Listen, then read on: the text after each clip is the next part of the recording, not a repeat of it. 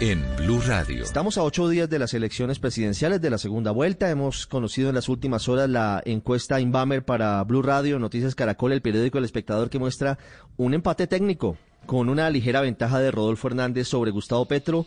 Martín Orozco es el director de Inbamer para Colombia que nos va a contar en resumen de qué se trata la encuesta, qué dicen los números, la foto de hoy sobre quién sería el presidente de Colombia y cómo se puede diseñar o cómo se puede vislumbrar la campaña durante esta semana larga que nos queda. Hola Martín, buenas tardes. Buenas tardes Ricardo, ¿cómo estás?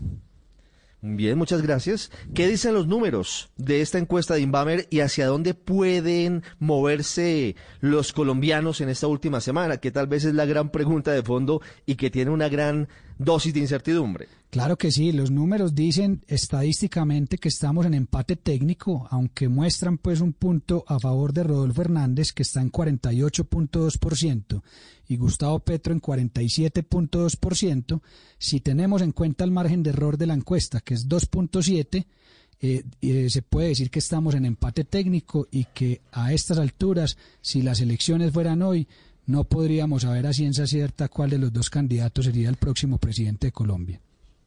¿Qué factores pueden inclinar la balanza hacia Gustavo Petro o hacia Rodolfo Hernández? ¿Cuál puede ser el elemento que en últimas defina la elección? En cualquier caso, pareciera, Martín, que esto va a estar muy reñido, que la diferencia en cualquier caso no va a ser muy grande entre el primero y el segundo. Claro, es que teniendo en cuenta que a nivel de edades y de regiones hay unas diferencias bastante marcadas, Gustavo Petro lidera en Bogotá, en la costa y en suroccidente, y Rodolfo Hernández lidera en el centro oriente y en la cafetera y por edades Gustavo Petra lidera hasta los 34 años y Rodolfo Hernández de los 35 hacia arriba.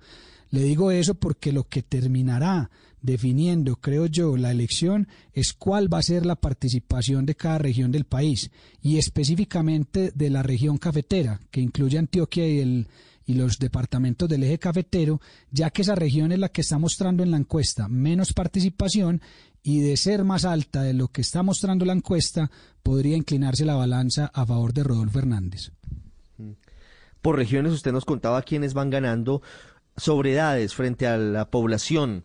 ¿Cómo están las cosas? Rodolfo Hernández había captado muchos votos jóvenes y eso pareciera que está cambiando en los últimos días. Sí, cuando uno lo compara contra Mayo, eh, en aquellos jóvenes de 18 a 34 años, Gustavo Petro logra recuperar un terreno que había perdido antes de primera vuelta justamente con Rodolfo Hernández, mientras que de 35 hacia arriba, Rodolfo a medida que aumenta la edad se consolida.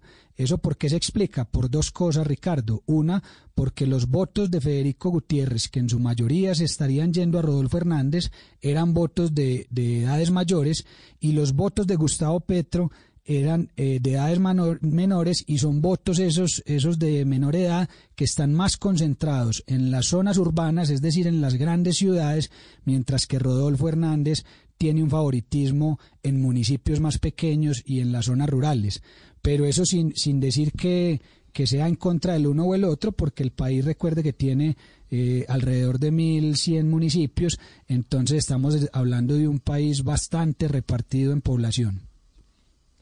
Sobre esa distribución es bien interesante saber cómo se están moviendo los votos, el voto rural más hacia el lado de Rodolfo Hernández, el voto urbano más hacia Gustavo Petro, sobre lo que está ocurriendo en Bogotá, y en Centro Oriente, Bogotá Fortín de Gustavo Petro, Centro Oriente de Rodolfo Hernández, ¿Han cambiado las cosas entre la anterior encuesta y esta que estamos revelando en las últimas horas? Eh, no, cada uno mantiene su favoritismo. Tal vez decir que Bogotá no se mueve mucho en los números. Ahí Gustavo Petro tiene casi el 58% y Rodolfo Hernández casi el 39%.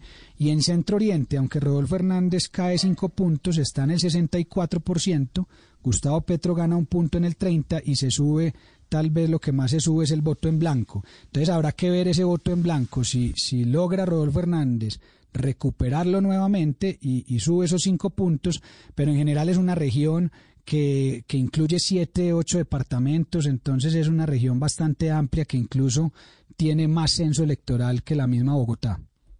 Martín, ¿qué porcentaje de los votos de Federico Gutiérrez se han trasladado a Rodolfo Hernández, de acuerdo con la encuesta? Según la encuesta, más la realidad que ocurrió en primera vuelta, nosotros hicimos un cruce entre esos dos resultados y nos da que el 89% de los votos de Federico Gutiérrez se están trasladando a, a, Rodolfo Hernández, que poniendo eso en números quiere decir que de los 5 millones de votos que, que Federico Gutiérrez eh, sacó en primera vuelta, eh, cuatro y medio eh, sí se están yendo a Rodolfo y hay 500 mil que tal vez o están en el voto en blanco o están en personas que dicen que no van a salir a votar porque tal vez no se sientan representadas por alguno de los dos candidatos, pero sí se puede eh, afirmar que la mayoría se está yendo a Rodolfo Hernández hicieron el ejercicio con los votos de Sergio Fajardo, con los 900 mil votos de Fajardo. ¿Se tiene mediana idea de qué pasó con ellos? ¿Hacia dónde se han movido? Sí, aunque son pocos, eh, alrededor del 10% se movió al voto en blanco. Y, y, el resto, es decir, el 90, se partió por mitades 45 y 45. Entonces eso querría decir que, ese movimiento de votos de Sergio Fajardo, sea el voto en blanco o alguno de los dos candidatos, porcentualmente no está marcando diferencia a favor de ninguno. Sí, y ese es un fenómeno bien interesante, Martín.